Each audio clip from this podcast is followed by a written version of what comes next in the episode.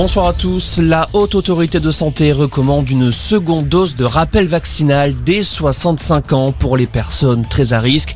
Une recommandation qui intervient alors que le gouvernement vient de lancer la campagne de second rappel pour les plus de 80 ans et les résidents d'EHPAD.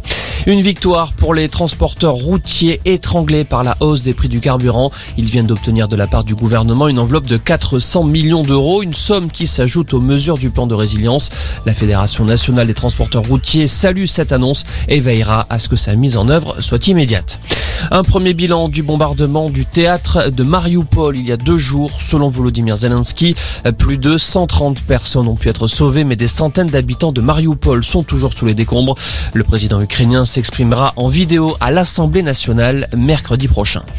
Conséquence de ce conflit en Ukraine, l'Agence internationale de l'énergie appelle à réduire rapidement la consommation de pétrole et présente 10 mesures qui permettraient en 4 mois de réduire la consommation de près de 3 millions de barils par jour, soit l'équivalent de la consommation de toutes les voitures de Chine. L'agence préconise notamment de baisser la vitesse sur les routes, de télétravailler et de rendre les transports publics moins chers.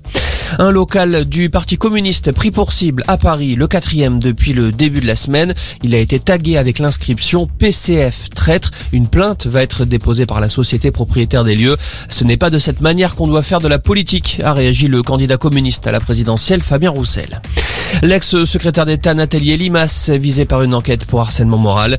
L'ancienne ministre du gouvernement Macron avait quitté ses fonctions le 5 mars dernier à la suite de soupçons de harcèlement au sein de son cabinet.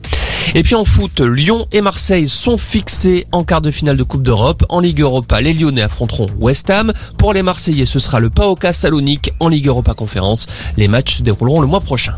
Voilà pour l'essentiel de l'info. Excellente soirée.